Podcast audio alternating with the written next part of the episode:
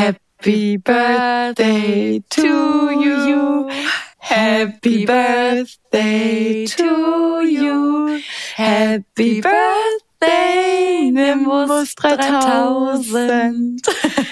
Happy birthday to you. Das ist das traurigste Geburtstagslied, das ich je gehört habe. Das Lustige ist, dass wir ja so ein Delay haben, also dass wir nicht so synchron sind, weil wir das ja immer online aufnehmen. Dass, glaube ich, dadurch unsere Stimmen, also dass ich mich immer kurz auf dich warte du auf mich, und dann klingt das bestimmt ganz komisch. Ja, es liegt nur daran sonst an nichts anderem. Aber Leute, liebe Nimbis, ihr habt es gehört. Nimbus 3000 hat Geburtstag. Wir werden süße ein Jahr alt. Dank euch gibt es uns jetzt mittlerweile schon ein ganzes Jahr am Podcast-Himmel. Wir sind unfassbar dankbar dafür. Ja, und das wollten wir euch einfach nur mal mitteilen.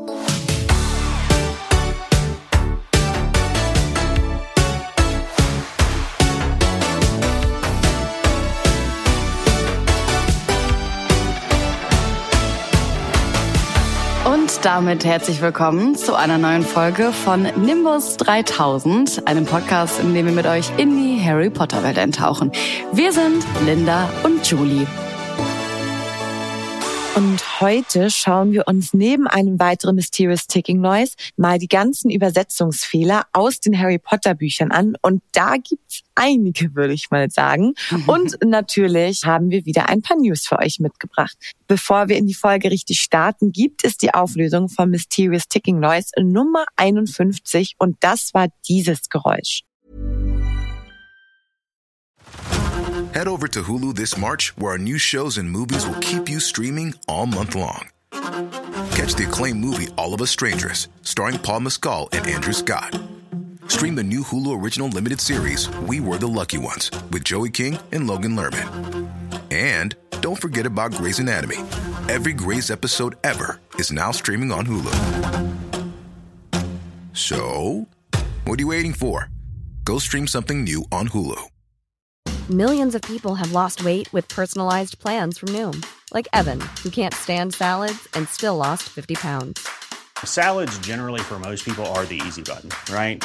For me, that wasn't an option. I never really was a salad guy. That's just not who I am. But Noom worked for me. Get your personalized plan today at Noom.com. Real Noom user compensated to provide their story. In four weeks, the typical Noom user can expect to lose one to two pounds per week. Individual results may vary.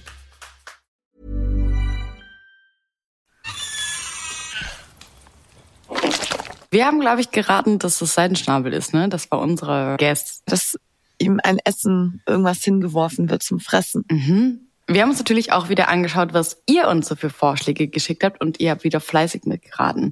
Zum Beispiel auf Spotify unter der Folge habt ihr geschrieben. Linda und Julie, surprise, surprise. Ich glaube, ihr liegt richtig bei Mysterious Sticking Noise. Applaus, Seidenschnabel. Wieder coole Folge, macht auch mehr Promis unterm Hut, ist mega cool, ganz liebe Grüße. Ich finde die Nachricht irgendwie richtig cute geschrieben. Ja. Finde ich auch. Danke, Blitzfeuer. Die Lebendige, so ist der Username, schreibt, ich bin mir überhaupt nicht sicher, aber für mich hört sich das an wie Testrale und Kuhkadaver. Mm. Gut, ach ja, Lecker. die werden ja auch gefüttert von Luna, ne? Mhm, mhm. Okay. Genau. Und auf Instagram habt ihr uns auch fleißig geschrieben, beispielsweise Janine.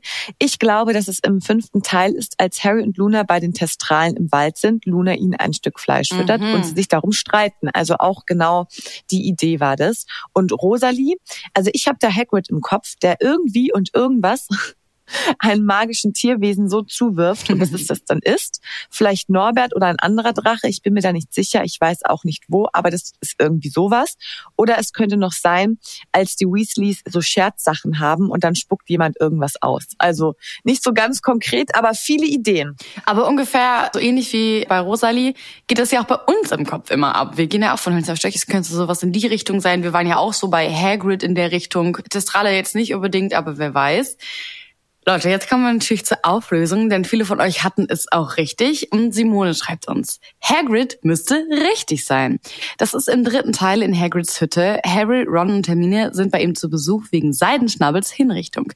Hagrid gibt in dieser Szene einem großen Wurm was zu essen. Ja, einem großen Wurm was zu essen? Ja, das ist dieses Viech, was so nicht definierbar ist, wenn er da so füttert.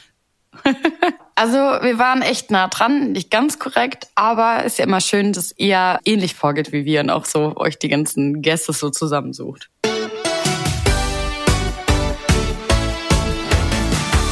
Und auch heute wieder kommt unsere Patronuspost frisch aus dem Druck mit den Top-News rund um die Wizarding World. Wir haben uns mal zwei Schlagzeilen für euch rausgesucht. Dafür haben wir wieder das Internet durchforstet und nach spannenden Harry Potter-Nachrichten gesucht. Und ich habe tatsächlich ein Update zu der Harry Potter Serie mitgebracht. Aber das stimmt uns nicht so fröhlich tatsächlich, denn wir hatten jetzt schon ja ganz oft drüber gesprochen, dass die 2025 wohl kommen soll. Jetzt fangen sie ja gerade an, irgendwie das richtige Team zu bilden und schauen mal, wer da was schreiben könnte. Casting hat auch noch nicht angefangen. Naja, auf jeden Fall ist es wohl so, dass sich das ganze Konzept noch so im Frühstadium befindet, dass wir nicht vor 27 damit rechnen können. Also das finde ich schon krass vor 2027. Das wurde gegenüber Variety erklärt von der Warner Bros. Präsidentin Channing Dungey, dass wegen der Größe eben dieses Projektes so viel Zeit benötigt wird und ja, man das gar nicht hat so einschätzen können. Und ja, ein Release ist eher 2026 oder eher 2027 realistisch. Ach, nö. Ja, also das ist ja wirklich ja in drei Jahren.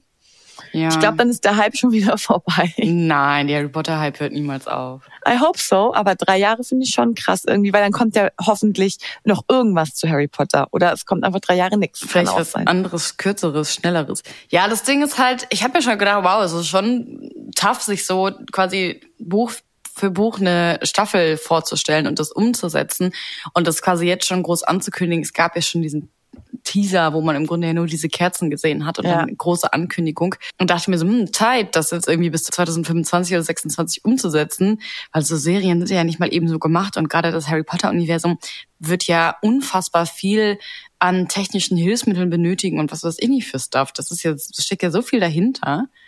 Also ja, das stimmt. Ja, deswegen mich wundert's gar nicht, dass es so lange dauert. So voll ja und lieber Zeit lassen. Ja, genau, lieber Zeit lassen und dann lieber geil, anstatt irgendwie so die erste Staffel so hingeklatscht, weil die irgendwie so Druck haben, oder? Ja, absolut. Ja, hast schon recht. Aber irgendwie schade, dass das jetzt nochmal nach hinten geschoben wird und wie man es kennt, wird's vielleicht dann nochmal geschoben und und und. Ja. Aber naja, kommen ja noch andere coole Sachen wie das Harry Potter Ding in München.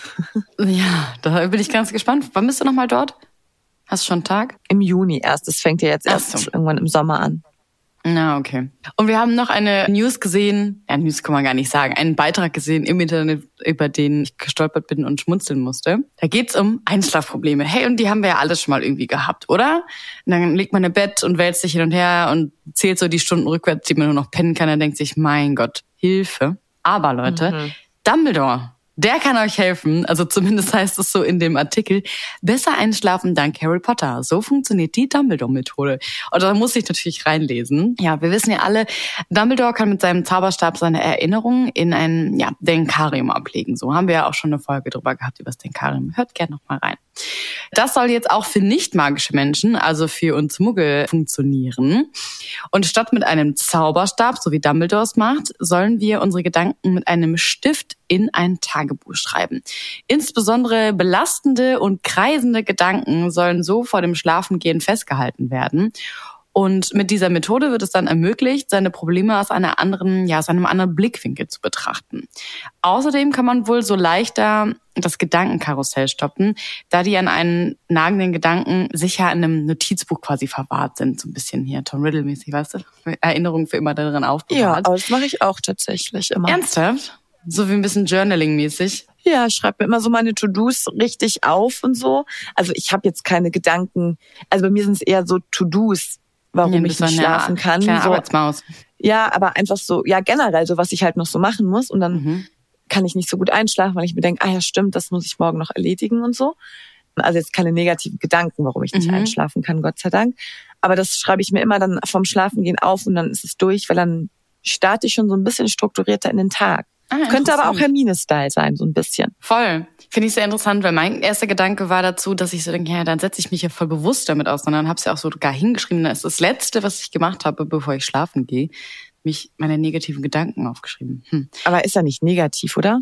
Ja, Also- wenn du aber so nicht einschlafen kannst und Gedankenkarussells hast und die Sachen beschäftigen oder so, Mhm. weiß man ja immer nicht, warum man nicht einschlafen kann. Aber Leute, wenn ihr sagt, es hat mich nicht ganz überzeugt, kein Ding. Wir haben natürlich auch noch ganz viele tolle andere Möglichkeiten, wie ihr bestens einschlafen könnt. Zum Beispiel mit unserem Podcast Einschlafen mit Hogwarts. Ich meine, hallo, das liegt eigentlich auf der Hand. Probiert doch gerne mal beide Methoden aus. Ihr dürft auch gerne mit unserem Podcast hier, Nimbus 3000, einschlafen. Dann sind wir natürlich immer gerne mit am Start. Weiß noch nicht, wenn wir ab und zu so viel lachen, ob das wirklich funktioniert. Da bekommt Ähm, man eher Albträume. aber berichtet uns gerne von der Methode oder ja, Einschlaf mit Hogwarts. Wir verlinken euch unseren Podcast da nochmal in den Show Notes.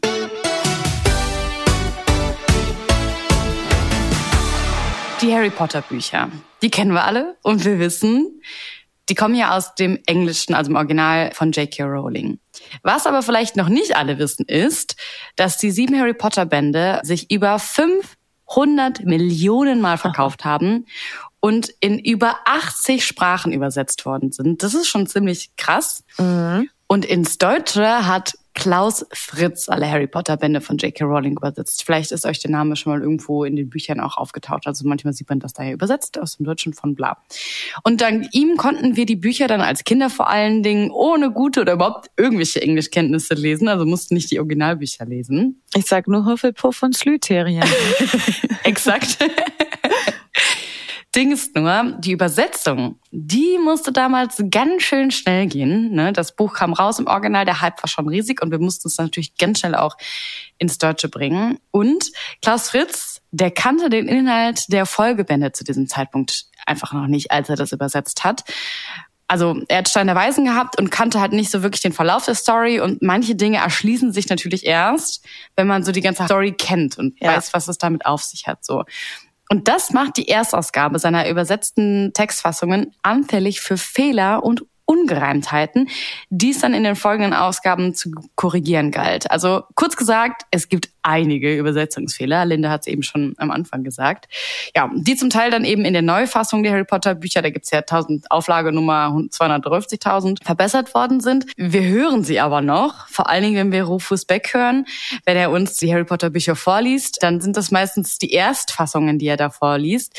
Und da zum Beispiel kennen wir dann auch Sirius Schwarz, der natürlich später in den Auflagen wieder in Sirius Black korrigiert worden ist und auch andere Fehler. Oh, aber ich würde mir so wünschen, dass Rufus Beck nochmal die neueren einliest. Das wäre der Hammer. Stell dir das mal vor. Das wäre echt toll. Das war irgendwie nochmal Next Level. Aber vielleicht kann er das dann auch nicht mehr, weil er dann schon so viel zu Harry Potter gehört hat, dass er nicht mehr sein eigenes Bild so vor Augen hat. Weil er hat doch immer gesagt, er hat es eingelesen, als er so noch gar nichts wirklich, er hat ja keinen Film, nichts gesehen, bewusst. Auch. Ja, und hat es ja eingelesen mit seinen völlig eigenen Gedanken. Da gab es die Filme ja noch nicht. Das stimmt. Also ja, schwierig. Aber naja, auf jeden Fall geht es eben genau um diese Übersetzungsfehler in der heutigen Folge. Und vor allem natürlich haben sich die Harry Potter-Fans damit intensiv auseinandergesetzt, Mhm. die ganzen Unstimmigkeiten dokumentiert oder auch die Übersetzungsarbeit im Internet diskutiert. Es gibt einige Kritik an der deutschen Übersetzung, vor allem auch von Übersetzern oder AutorInnen, zum Beispiel Ulrike Dresner, die hat gesagt, die Übersetzung ist flacher als das Original in dem Sinne, also bei der Übersetzung von Namen, Wortspielen und idiomatischen Wendungen, also Idiomatie oder falls man es so sagen kann, sind einfach Sprichwörter, die man halt nicht eins zu eins eben in eine andere Sprache übersetzen kann. I think I spider. Ich Ja, glaube, genau. ich spinne. Genau. Also ich finde aber das auch ein bisschen schwierig, dass man das so kritisiert. Also Mhm. ich kann es absolut verstehen, weil manche Sachen sind nicht so gut übersetzt, aber wie du gesagt hast, er musste das halt super schnell übersetzen, hatte Mhm. jetzt auch nicht ewig Zeit und so. Naja, es gibt auf jeden Fall gute Gründe, sagt sie, eine Neuübersetzung zu fordern. Also, und sie betont auch nochmal, nicht weil die Übersetzung von Fritz eben misslungen ist, sondern er musste eben unter extremem Zeitdruck arbeiten und die hatten irgendwie drei bis sechs Monate lang Zeit, so bis zu tausend Seiten lange Bücher zu übersetzen. Und wenn man dann eben diese Umstände betrachtet, dann ist es sehr gut geworden und er hat ja auch humorvoll und kreativ übersetzt. Also zum Beispiel Denkarium oder Seidenschnabel für Buckbeak. Also er hat ja schon richtig gute Sachen sich überlegt, auch für die Übersetzung. Ja. Also es soll keine Kritik jetzt per se an Fritz sein, sondern wir gucken uns jetzt einfach mal an, was würde man jetzt vielleicht anders übersetzen, wenn man das nochmal machen würde. Millions of people have lost weight with personalized plans from Noom, like Evan, who can't stand salads and still lost 50 pounds. Salads, generally, for most people, are the easy button, right? For me, that wasn't an option. I never really was a salad guy. That's just not who I am. But Noom worked for me. Get your personalized plan today at Noom.com. Real Noom user compensated to provide their story. In four weeks, the typical Noom user can expect to lose one to two pounds per week. Individual results may vary. Ja, und wie du schon meintest, dass die Harry Potter Bücher bringen natürlich auch einige Herausforderungen mit sich zum Übersetzen, weil es sind halt jetzt keine ganz normalen was heißt normale? Jede Bücher sind natürlich toll, aber es sind jetzt keine einfachen Romane, die in unserer normalen Welt spielen mit normalen Wörtern und alles ist easy, so wo man vielleicht ähm, das vielleicht ein bisschen leichter hat beim Übersetzen. Also es gibt mehrere Herausforderungen für ÜbersetzerInnen. Zum Beispiel einfach das Kulturelle. So, guck mal, das kulturelle Umfeld des Buches ist auf jeden Fall Englisch. Ähm, die Geschichten haben halt eben dieses typische englische Kinderbuchding. Wir haben ein Abenteuer in einem Internat. Wir haben ja. viele kulturelle Nuancen beim Lesen da drin und sowas muss man halt einfach alles mitbedenken beim Übersetzen, wenn man hier in Deutschland ist, weil man halt einfach gar nicht, wir haben halt nicht dieses Leben quasi so, so wie dort in den Büchern geschrieben worden ist, und dann muss man sich halt ein bisschen reinversetzen und das nachvollziehen können. Das zum Beispiel, also diese kulturelle Dinge könnten Schwierigkeiten ja, sein. Ja, stimmt. Vor allem auch so Namen von auch so Festtagen und was weiß ich. Genau, die es dann nicht so gibt. Die gar nicht bekannt sind. Ja, richtig. Ja. Und stimmt, du hast auch recht. Also man war ja auch ein Kind und dann ist es ja noch schwieriger. Also ich finde auch immer, das habe ich so ein bisschen, dass ich das immer so schwierig finde, das einzuordnen. Auf der einen Seite ist es ja ein Kinderbuch, mhm. aber auf der anderen Seite auch ein Buch für Erwachsene oder Jugendliche. Also ja. ich frage mich immer, wie übersetzt man dann, weil wenn man es zu hochtrabend macht oder zu viel Wissen voraussetzt, dann ist es ja auch wieder schlecht für Kinder. Das stimmt. Ja, deswegen ist es, glaube ich, schon eine krasse Herausforderung, das irgendwie so hinzukriegen. Eine weitere Herausforderung ist natürlich auch die Sprache an sich. Also zum Beispiel gibt es da ja Hagrids Sprechweise und wenn man die zum Beispiel in dem Original liest, dann sagt er ja sowas äh, wie bei der Sache, ich bin ein was, du bist ein Zauberer, Harry, ne? Das kennen wir ja, sagt er ja, a wizard of course. Also der, der sagt, ja einfach so ein Dialekt. Mhm. Der hat ja so, so eine ganz bestimmte Art und Weise, wie der halt spricht, genau. Und dann sagt er ja, and uh, something good on I will say once. Also der, ich kann das gar nicht nachmachen. Also er, er hat halt eine ganz besondere Art Sprechweise und die kommt ja im Deutschen gar nicht rüber. Das kann man ja gar nicht so wiedergeben. Und das macht ja sehr viel aus von Hagrids Charakter eigentlich, diese Art und Weise, wie er spricht, dieses einfache, dieses ineinander geschnöckelte Englisch da. Ja. Und das verrät eigentlich sehr, sehr viel über die verschiedenen Charaktere schon, bringt halt sie sehr zum Ausdruck, ist aber super schwierig dann in der Übersetzung mit reinzunehmen zum Beispiel. Ja, oder auch wenn man mal bedenkt, dass aus ganz England und mehr SchülerInnen nach Hogwarts kommen und in UK generell man so viele verschiedene Akzente hat. Ja, überleg mal, wie die Leute in Wales reden, die verstehe ja. ich überhaupt nicht. Und das ist eigentlich echt schade, dass so jede Person in Hogwarts gleich spricht, ja. in dem Sinne obwohl es so unlogisch ist eigentlich. Ja, das finde ich nämlich so cool an Rufus Beck, dass der ja den, also das hat zwar gar nichts mit dem Original zu tun, da sprechen ja auch manche Kölsch in der deutschen Version, aber er hat den Leuten, zumindest den Charakteren, in den, in den Hörbüchern zumindest verschiedene Dialekte zugeteilt eigens, aber ich mag das, weil das ist ja auch in echt so, dass nicht jeder gleich Hochdeutsch hier spricht und auch dann im Englischen eben nicht alle hoch, ja. Hochenglisch. Hochenglisch. genau, und dann hast du es ja eben schon angesprochen, erfundene Wörter und Eigennamen auch mega schwierig, denn mehrere Wörter, Sätze in den Büchern wie Zaubersprüche, Beschwörungen, magische Wörter, Gegenstände, Ortsnamen etc. wurden von Jackie Rowling ja erfunden. Manche Zaubersprüche sind dem Lateinischen entnommen oder von ihm irgendwie inspiriert und haben dann irgendeine gewisse Resonanz in dem Englischsprachigen und dann gibt es da irgendwie so einen Zusammenhang. Zum Beispiel ist Priori Incantatem, also ein Zauberspruch, der bewirkt, dass die zuletzt mit einem Zauberstab ausgeführten Zaubersprüche in umgekehrter Reihenfolge wiederholt werden, vielen englischsprachigen Lesern als die Wörter prior, also früher, und Encant, Aufsagen, Aussprechen bekannt. Und das, diesen Zusammenhang kriegst du ja gar nicht im Deutschen hin. Also viele, wir haben da ja schon total drüber gesprochen, wenn wir über Dinge reden, so ja, da hat Jackie Rowling sich das gedacht, denn der Name Snape kommt da und daher. Ich meine, Remus Lupin liegt ja auf der Hand der von Wölfen aufgezogene Wolf heißt es ja im Grunde. So, da sind ja viele Storylines hinter. Wir haben ja schon über die Nocturengasse und die Winkelgasse gesprochen, die Nocturne Alley und Diagonal Alley. Und wenn man das ja quasi halb homophon spricht, also so schnell hintereinander, dann hat das eine andere Bedeutung. Zum, wenn man dann sagt, Nocturnally heißt es sowas wie die Dunkelheit äh, und es hat was mit Bösem zu tun. Naja, und diese Möglichkeit von den Bedeutungen von den Wörtern, die sie extra den Orten zugeschrieben hat, kommt halt im Deutschen dann einfach gar nicht rüber. Ja, und auch bei Namen ist es ja auch ähnlich. Also bei Namen hat man ja auch eben das Problem, wie übersetzt man die. Und dann kommt ja noch hinzu, es wurde ja nicht nur auf Deutsch übersetzt, sondern auch noch auf andere Sprachen. Ja. Da gibt's ja auch extreme Unterschiede. Und der Albus Dumbledore wird dann, also man weiß nicht warum, in der italienischen Übersetzung zu Albo Silente. in der niederländischen Übersetzung wurde Hogwarts dann zu Zweinstein umbenannt und im brasilianischen Thomas Gottschalk, wenn der aus Versehen Matthias Schweighöfer und Dings vom äh, Schweinsteiger miteinander vermischt hat. So klingt das. Zweinstein umbenannt, genau. Und im brasilianischen Portugiesisch werden dann Muggel zu, ich weiß gar nicht, wie man es auch Truscha.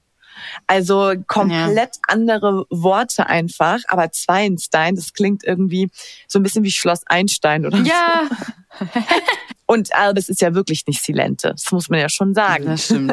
Und wie du schon meinst, im Vergleich dazu hat sich Fritz ja auf jeden Fall doch zurückgehalten und hat sich doch versucht, sehr ans Original zu halten. Also aus Hermione wurde dann ja zumindest nur das O weggenommen und dann hatten wir Hermine.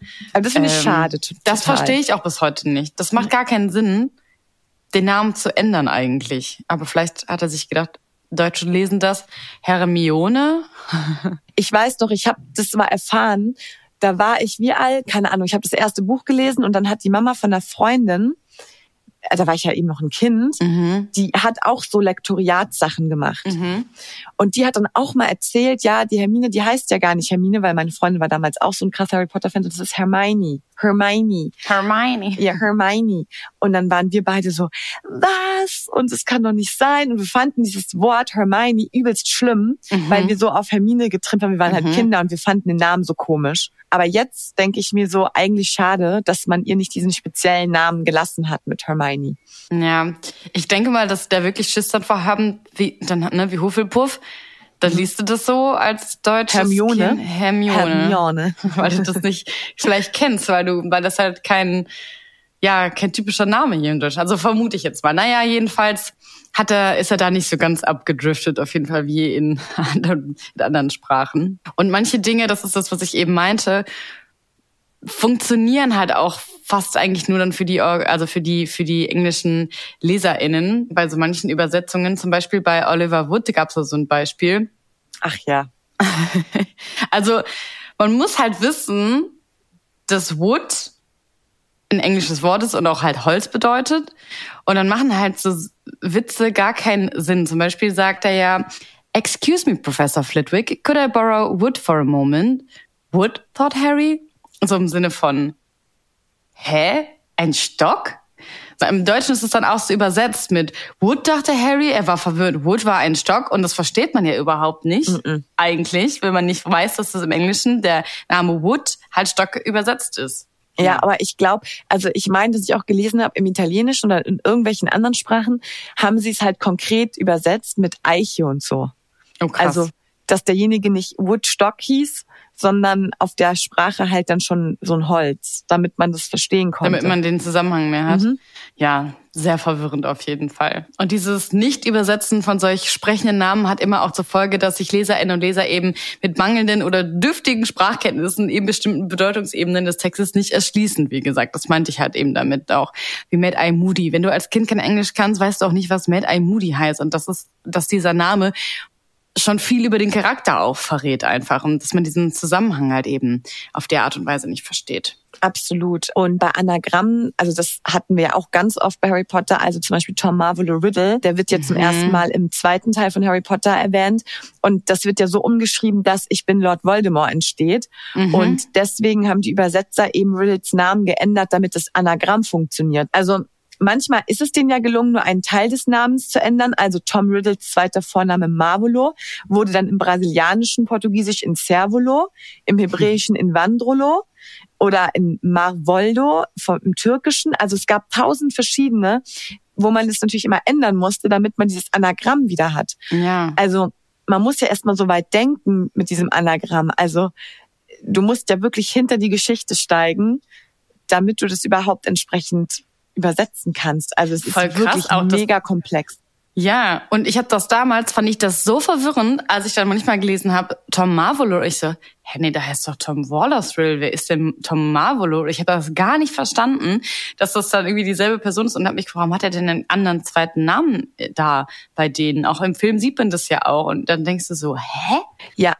Oder im Französischen mussten sie deswegen einen komplett anderen Namen machen. Da nennt er sich äh, Tom Elvis Jeu du Sort, weil sie quasi dasselbe wollen wie Jeu du Sort, was halt dann heißt Spiel des Zaubers.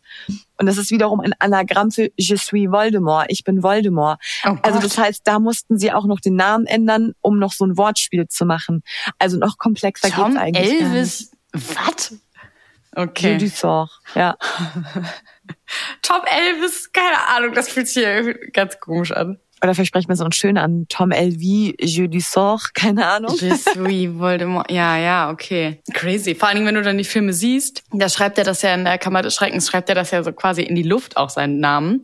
Da steht ja dann auch Tom Marvolo Riddle. Und dann ist es aber übersetzt. Also du hörst das ja dann im Französischen mit. Nee, das werden sie wahrscheinlich geändert haben.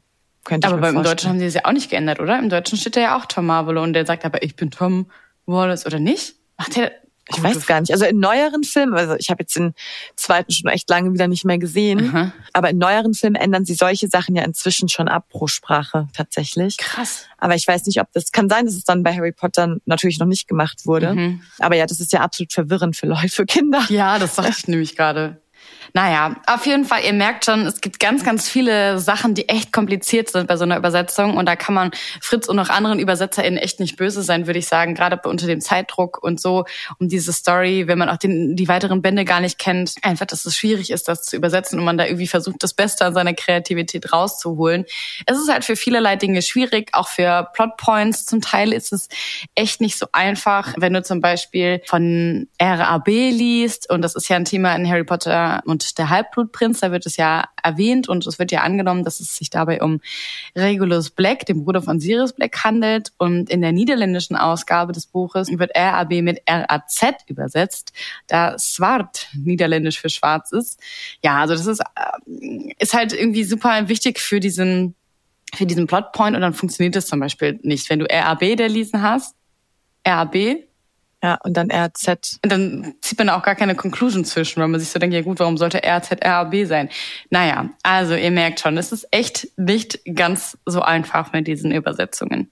Ja, und vor allem, wenn du dann die weiteren Bücher übersetzt, dann kommen ja die ÜbersetzerInnen auch noch in die Problematik, sage ich mal, dass sie vielleicht auch schon irgendwie vergessen haben, was sie wie übersetzt haben. Ja. Und dann kommen plötzlich neue Charaktere und neue Gegenstände dazu, weil sie jetzt wieder andere Namen nehmen. Mhm. Du kannst, also ich meine, vom siebten zum ersten Band, das ist schon, ja, da erinnerst du dich ja auch nicht mehr an jedes Detail oder warum du was so übersetzt hast. Ey, ich weiß zum Teil nicht mehr, was ich gestern auf der Arbeit gemacht habe am nächsten Tag. Ja, genau. so. Ich auch nicht. Und dann musst du hier 20 Jahre, keine Ahnung, warten, bevor du das nächste Buch übersetzt. Also ja, das ist schon, schon krass.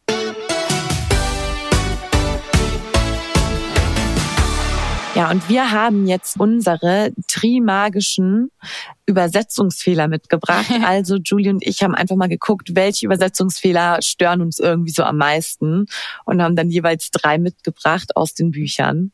Und ich bin mal gespannt, ob sich das bei uns doppelt oder ob wir total unterschiedliche haben. Ja, es ist natürlich gar nicht so einfach gewesen. Die erstmal alle, also was heißt alle, haben wir ja längst nicht gefunden, haben uns jetzt so auf Buch eins würde ich sagen, hauptsächlich konzentriert, weil da noch in der Erstausgabe halt die meisten Übersetzungsfehler waren. Ja, da musste man mal gucken, was es da so gab. Dann werden wir mit Platz drei anfangen. Von hinten Yes. nach vorne. Ja, also ich fange mal an. Es gibt, also es wird ja immer in den Büchern gesprochen von einem Spiel und zwar im Deutschen Snape explodiert Mhm. und im Original heißt es aber Exploding Snap. Und Snap ist halt wirklich ein Oh Kartenspiel. nein. Nur Exploding Snap dann halt mit magischer Funktion. Und diese Spielbezeichnung Snap explodiert, da denkt man ja immer daran, dass dieses Spiel irgendwas mit Professor Snape Ja, klar. zu tun hat oder eben diese Aggression, die er immer seinen Schülerinnen und Schülern so gegenüber hat. Man bekommt ja fälschlicherweise den Eindruck, dass es um Snape geht, also um Professor Snape. Ja, und dass eben die SchülerInnen so genervt von ihm sind, dass sie eben so ein Spiel daraus entwickelt haben mit, ja, Snape explodiert, weil man ihn halt gerne in die Luft jagen würde. Oh, oh. Die deutsche Übersetzung wurde dann auch noch, und das hatten wir ja gerade das Thema, in Harry Potter und der Orden des Phönix in Zauberschnippschnapp korrigiert. Und dadurch ist halt vielen unklar, dass es dasselbe Spiel ist, sondern Was schon ein paar Bücher davor erwähnt worden ist. ja, Ach sondern so. dann denken jetzt alle wieder, es ist ein neues Spiel. Ja, Und ja, es heißt eigentlich Exploding Snap und hat nichts mit Snape zu tun. Und das verstehe ich dann aber nicht, weil Snap und Snape wird ja unterschiedlich geschrieben. Bei Snape ja, hast du ja ein E E. fehlt. Ja. Ja, Ist wahrscheinlich auch da so ein kleiner Flüchtigkeitsfehler, oder? Dass man das sieht, ja, und dann so denkt, ah ja, das könnte das bedeuten. aber es ist halt wie dieser Kultur, ne? Wir kennen ja dieses Spiel Snap nicht. Exakt. Aber hätte man das dann vielleicht nicht recherchieren müssen? Aber gut, das geht dann wahrscheinlich auch nicht. Da hatte man noch kein Google in dem Sinne, so im Detail. Das heißt, das, da war man ja auch sehr eingeschränkt, wenn es um eine schnelle Recherche ging. Ja, gut, das stimmt natürlich. Ja. Ja, finde ich aber witzig. Also finde ich ein gutes Beispiel eigentlich schon. Ja, oder- das ist nur auf deiner Platz drei, dann hast du ja voll die aber mich geilen. das nicht so genervt hat. Also ich habe eher das so kategorisiert in meinen Top 3, was mich halt irgendwie ein bisschen genervt hat. So und das hat mich Okay, halt nicht ah. gestresst, weil es war jetzt ja kein super wichtiges Thema. Ja, das stimmt natürlich. Mich haben die eigentlich fast alle nicht so genervt. Ich habe letztens ja nochmal die ganzen Hörbücher durchgehört und wie gesagt, in der, das ist ja alles noch die erste Version. Und da bin ich dann nämlich drüber gestolpert und dachte so, hä? Und zwar geht es darum, Professor Sprout taucht in den Büchern auf und wird zum ersten Mal erwähnt und beschrieben als a dumpy little witch called Professor Sprout. In unseren ersten Büchern bei Rufus Beck heißt es dann ein plumper kleiner Professor namens Sprout. Und ich habe das nochmal so gehört und hatte das gar nicht mehr so in Erinnerung. In den ersten Büchern ist Professor Sprout einfach ein Typ, weil die, weil die das durcheinander gebracht haben. Aber und später wurde Witch. ja. Und dann haben die das später erst in kleine Professorin geändert und es war im ersten Buch ein Professor. Ach, crazy. Das, Hä? das hatte ich gar nicht auf dem Schirm, dass das so war. Ja, ich auch nicht mehr. Und es ist mir wirklich erst wieder beim Hörbuch hören aufgefallen. Und dachte ich so, Momentchen mal. Meine kleine Professor Sprout ist auf jeden Fall kein Dude. Oh. True that. Was ich zum Beispiel auch richtig krass fand, war, als sie die Namen übersetzt haben, dass das alles so komisch übersetzt war. Ganz am Anfang, ich weiß nicht mal, ob ich diese erste, Fun also diese erste Version von diesen Büchern überhaupt hab. Ich glaube, ich habe schon die neueren Übersetzungen. Aber tatsächlich war es ganz am Anfang so, äh, dass die Namen falsch übersetzt waren. Also zum Beispiel Newt Scamander war Lurch Scamander.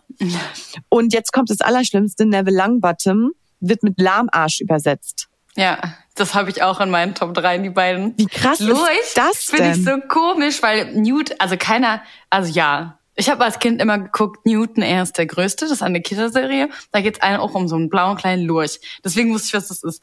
Aber du übersetzt doch nicht Newt als Vornamen Ja, Lurch. mit einem Viech, nur weil der jetzt sich mit Tieren auskennt. Und Lahmarsch, als ob Neville Lahmarsch. ist schon sehr krass. Zumal, also es gibt ja auch viele Nachnamen so, also viele Nachnamen in oder Namen, die irgendwie eine Bedeutung haben. Aber wir werden ja auch nicht so übersetzt. Ja, nee, gar nicht. Also es ist wirklich super komisch mit dieser Übersetzung. Also ja, aber das hat mich irgendwie genervt, weil ich finde es Ja. irgendwie unfair für Neville. Das war auf jeden Fall auch meine Top 2. Ich fand das, also genau auch das mit Lurch und mit Lahmarsch, weil ich dachte so, hä? ja, komisch. Okay, Naja. Top 1. Was hast, was fandst du mega crazy oder was hat dich genervt oder was fandst du komisch? Ich glaube, weil das war tatsächlich so ein Ding, was ich als Kind immer nicht gerafft habe. Es gibt im ersten Band, Mhm. sagen sie, dass Dumbledore seinen langen Bart und seine langen Haare in seinen Gürtel steckt. Mhm. Und ich habe immer mir so gedacht, so, hä, wieso sollte man das machen? Ist doch mega unbequem, auch für so einen Zauberer, der ständig unterwegs ist. Wieso sollte man denn alles in seinen Gürtel stecken? So, hä? Und im Buch steht aber im Englischen, his hair and beard were both long enough to tuck into his belt. Also sie wären lang Sie genug wären, dafür, dass man sie in einen ah. Gürtel stecken könnte. Aber nicht, dass er es macht. Das ist ein Riesenunterschied. Lustig, ja, das war jetzt auch nochmal in den Hörbüchern und ich dachte immer so, vielleicht ist es so für, damit der sich nicht irgendwo drin verzwirbelt, weißt du, wenn er so lang ist und überall hängt, nicht, dass du dann irgendwie, wenn du aus der Tür rausgehst, der zwischen der Tür einklemmt oder weiß was ich, dass er den da quasi so verstaut hat aus Sicherheitsgründen. Ja, aber das ist so, das habe ich irgendwie als Kind, da habe ich schon echt mal überlegt, das weiß ich noch, so wieso sollte man das machen? ja. Und ja, es ist eigentlich gar nicht so. Es wäre nur so, als dass man das machen könnte. Ah, es erklärt einiges hier. Ja, und ich fand noch ganz witzig einen Übersetzungsfehler in der Erstausgabe. Da heißt es, Professor Flitwick rief sie nacheinander in sein Klassenzimmer und ließ sich zeigen, ob sie einen Ananas-Stepptanz auf seinem Schreibtisch hinlegen konnten. Und da dachte ich auch, das ist schon sehr eigenartig. Ja, ist schon sehr speziell. ist schon, und im Original heißt es eigentlich, Professor Flitwick called them one by one into his class to see if they could make a pineapple tap dance across the desk. Und das bedeutet richtig in der übersetzt. Professor Flitwick rief sie nacheinander in sein Klassenzimmer und ließ sich zeigen, ob sie eine Ananas über einen Schreibtisch stepptanzen lassen konnten. Also nicht die SchülerInnen sollten einen Ananas-Stepptanz aufführen, was auch immer ein Ananas-Stepptanz ist, keine Ahnung, sondern die Ananas, die Frucht, sollte quasi über den Tisch tänzeln. Die sollten die da so drüber, wahrscheinlich mit hier Vengadium Leviosa, da drüber ja. tänzeln lassen. Ja. ja. Aber das ist auch geil, weil ich mir jetzt gerade wirklich vorstelle, wie die irgendwie so einen komischen Tanz auf Flitwicks Schreibtisch machen müssen. Ja, genau, mit der Ananas auf dem Kopf, wie in so einem, wie bei Dschungelbuch, wenn die so Früchte auf dem Kopf haben, so, hä? Mega weird. Da stoppert man doch drüber und denkt sich doch so, okay, Professor Flitwick, what's going on? Ja. Aber weißt du, was ich gerade lustig finde, weil wir über so jetzt Frucht und so Essen und so geredet haben. Es gibt auch im ersten Buch, wenn Vernon in die Arbeit fährt, dann mhm. steht da auch irgendwie erholt sich ein Schokokringel. Ja. Und dann denke ich mir, habe ich mir auch immer als Kind gedacht, was ist denn bitte ein Schokokringel? Und im Englischen ist es einfach ein Donut. Ach so, weil die dachten, ja, wer weiß. Ja. Oder Onkel Vernon wird beschrieben als matschig. Aber das englische Wort bedeutet einfach weich sein, also rund und weich, aber nicht also wie so, schwabbelig so ein bisschen eher. Ja, aber nicht so. matschig wie so eine alte Frucht, so ein altes Obst. ey. Also wirklich, ich finde, also zum Teil, was ich mich frage, ob Fritz, also das habe ich jetzt nicht recherchiert, richtig deutsch war, weil eigentlich nimmt man doch auch oft zum Übersetzen von solchen Büchern, wo es eben um so Kulturen geht, mhm. so einen bilingualen Übersetzer, oder? Oder Übersetzerin. Ich meine, das ist sein Hauptberuf. Er wird schon irgendwie wissen, was er da tut, der Gute. Aber ich weiß natürlich nicht zum Zeitpunkt der Übersetzung damals 1930. Ja. Wie fortgeschritten das alles schon war. Jetzt ist, kannst du ja auf DeepL oder auf Google Translator, da selbst ja. kriegst du ja schon easy Sachen. I don't know. Aber irgendwie finde ich, hat es auch Charme und ist süß, dass es ja. so übersetzt wurde. Also irgendwie ist auch nett. Weiß ja, nicht. das stimmt, das stimmt. Liebe Nimbis, deswegen auch die Frage an euch. Habt ihr irgendeinen Fehler, einen Übersetzungsfehler im Buch gefunden oder in einem der Bücher, wo ihr gesagt habt, ah, okay, das macht ja gar keinen Sinn und ihr fandet das irgendwie mega komisch oder habt euch auch als Kind total drüber gewundert, dann schreibt es uns gerne, weil wir haben, glaube ich, noch eine Million nicht heute genannt und würde, finde es super spannend, ob euch da auch mal was aufgefallen ist beim Lesen. Schreibt uns gerne bei Instagram, Nimus3 100.000-Podcast oder direkt wieder unter der Folge, egal ob auf Spotify oder bei Apple Music. Und ja, genau, wir freuen uns auf jeden Fall, wenn wir von euch lesen.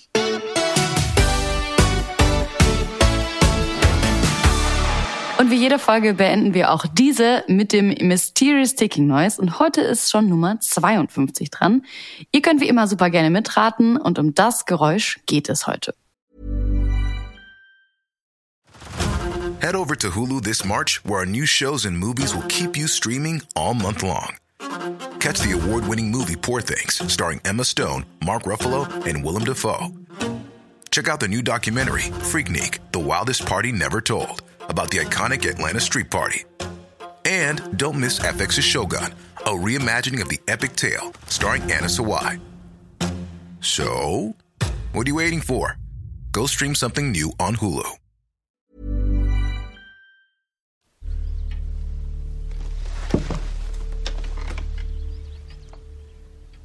Sollen wir erstmal sagen, was wir so alles raushören? Mhm. Oder außer du hast schon direkt einen Guess. Mm, also auf jeden Fall ist es ein Knarzen, als ob sich mhm. irgendjemand hinsetzt, finde ich, auf einen Stuhl.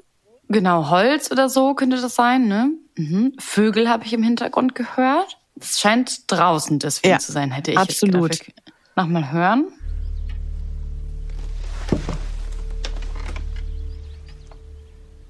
Da setzt sich jemand auf jeden Fall draußen irgendwo hin, finde ich. Draußen irgendwo, ja. ja. Oder irgendwo zumindest an einem sehr offenen Fenster. Hm. Am Anfang ist so eine so ein dumpfe, so ein dumpfer Musiksound, den ich irgendwie nicht zuordnen kann. Hör mal. Dieses Aber vielleicht, was einfach eine bedrohliche Szene ist. Aber oder ist es vielleicht gar nicht ein Stuhl? Vielleicht irgendwie so ein Gehstock oder so? Weißt du, so ein knarzender Holzgehstock, aber. Ah, Mad A. Moody, so ein Holz hatten wir schon alles. Und ich glaube. Ah, der, der knarzt ja nicht. Das ist ja, glaube ich, nee, kein. Der von Lucius, der knarzt auch nicht. Oder jemand öffnet eine Truhe oder so?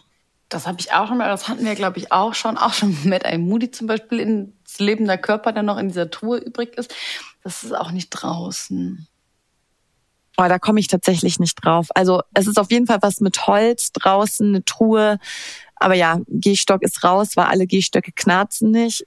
Und keiner, wer sollte sich draußen hinsetzen?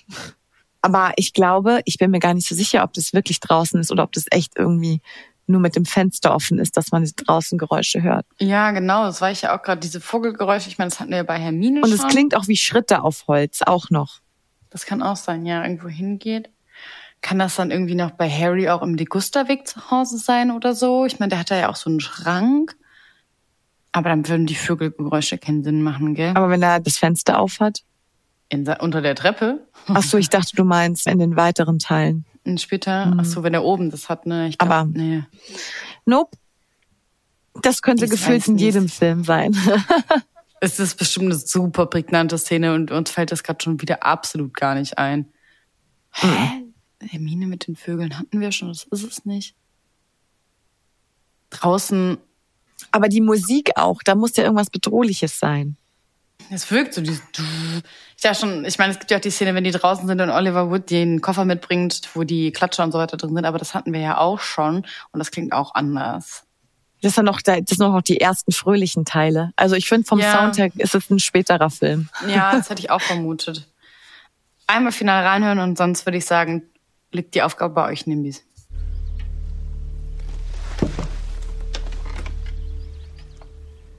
Das könnte jetzt auch, ich bin immer wieder, ich weiß nicht warum, ich immer wieder bei Heiligtümern des Hohes 1 und 2 bin, wenn die da in diesem Zelt die ganze Zeit unterwürfen. Für mich ist alles, wenn es draußen klingt, ist alles in diesem Zelt. Und es klingt wirklich so, als würde sich da jemand auf den Stuhl setzen und draußen zwitschern halt die Vögel, weil die sind ja super lange in diesen beiden Ja, Filmen einfach stimmt. da unterwegs. Und die klügeln da jetzt, die Hermine liest ja die ganze Zeit nach, die lesen ja wegen der Heiligtümer Ja. des Todes irgendwie nach. Es könnte auch bei Luna Lovegoods Papa sein. Könnte auch sein, ja. Vielleicht, vielleicht macht es dann noch Sinn, weil man ja dann draußen, also ne, weil man das ja dann beides hört. Ja. Könnte das bei Luna Lovegoods Papa sein? Jetzt muss ich kurz laut denken. Als sie den besuchen, Aber welche Szene meinst du, dass es dann knatscht? die sind ja da bei dem in diesem bei den Lovegoods in dem Haus und das ist ja auch so hölzern und Ja. das ist ja eine super unangenehme Szene. Die gehen da ja auch die Treppe hoch und setzen sich ja dann auch auf so einen Stuhl und während dann später erzählt er denen ja die die die Heiligtümer des Todes, was Mhm. das alles ist und Beatles-Bahn und so.